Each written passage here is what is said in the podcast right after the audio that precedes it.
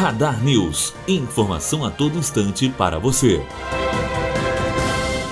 Senado aprova projeto que altera a tributação sobre aplicativos de transporte. Hoje, o ISS cobrado fica com o município onde está localizada a sede da empresa. Agora, pelo projeto aprovado pelos senadores, o imposto deverá ser recolhido pelo município onde foi feito o embarque do passageiro. O texto ainda precisa passar pela análise da Câmara. Bianca Oliveira, aluno do terceiro ano de jornalismo, direto para a Rádio Unifor.